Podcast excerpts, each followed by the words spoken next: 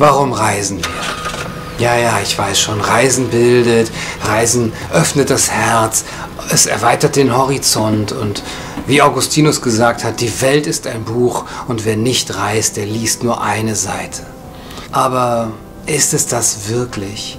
Wollen wir mit unseren Reisen nicht immer auch ein bisschen vor uns selbst fliehen?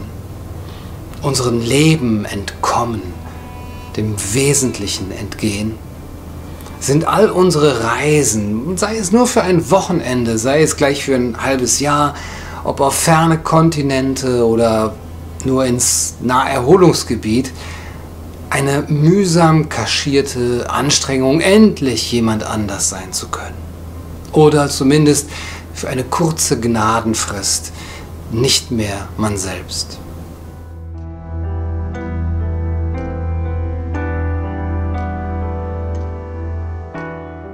Seit ich denken kann, reise ich so, mit diesem Gedanken im Hinterkopf, mein Ich, mein Leben, das allzu Bekannte hinter mir lassen zu wollen, Ausbruchsversuche aus dem Gefängnis meiner Identität.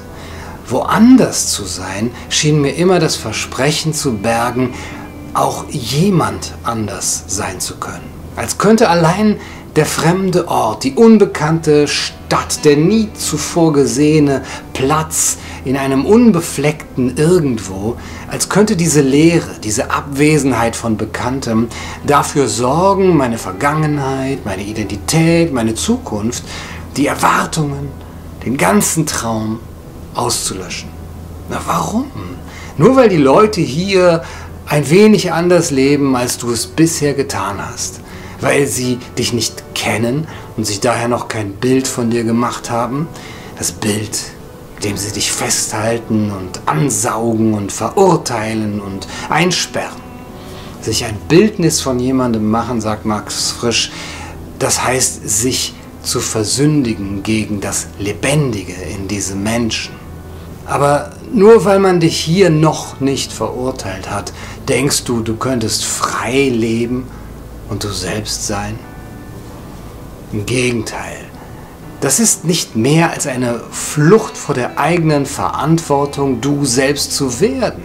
Eine zum Scheitern verurteilte Suche nach äußerlichen Lösungen, anstatt den Weg der inneren Reflexion und des Alleinseins zu gehen als Voraussetzung für die Entwicklung eines authentischen Selbst. Wer reist, lenkt sich nur davon ab, mit seinen eigenen wahren Ängsten, Zweifeln und inneren Konflikten sich auseinanderzusetzen.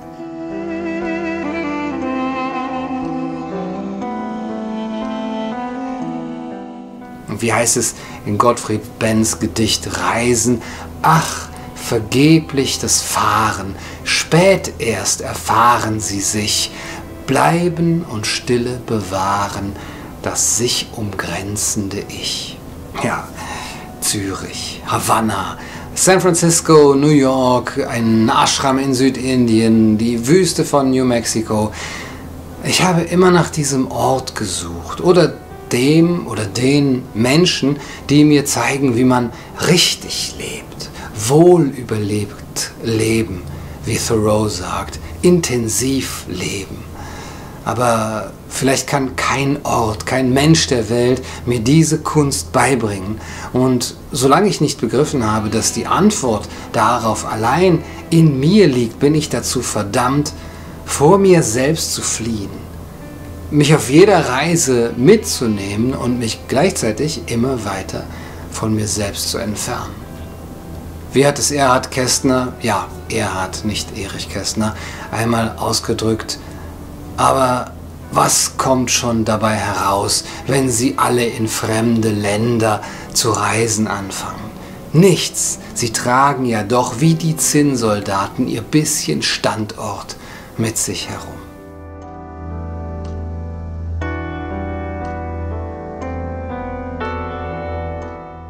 Also von wegen Reisen bildet, Reisen erweitert den Horizont.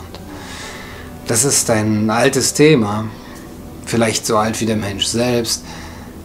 Was würde ein Philosoph tun? Aristoteles hat halb Asien bereist, Montaigne ist bis nach Rom geritten, Nietzsche hat ein ganzes Wanderleben geführt. Kant dagegen ist in Königsberg geblieben und Heidegger in seiner Hütte im Schwarzwald. Auch hier also kein klares Votum. Du musst selbst entscheiden, ob das Reisen dich bildet oder dich vom Wesentlichen ablenkt. Der Mystiker Bernard von Clairvaux hat schon im 12. Jahrhundert geschrieben, du musst nicht über Meere reisen, musst keine Wolken durchstoßen und musst nicht die Alpen überqueren. Der Weg, der dir gezeigt wird, ist nicht weit. Du musst deinem Gott nur bis zu dir selbst entgegengehen.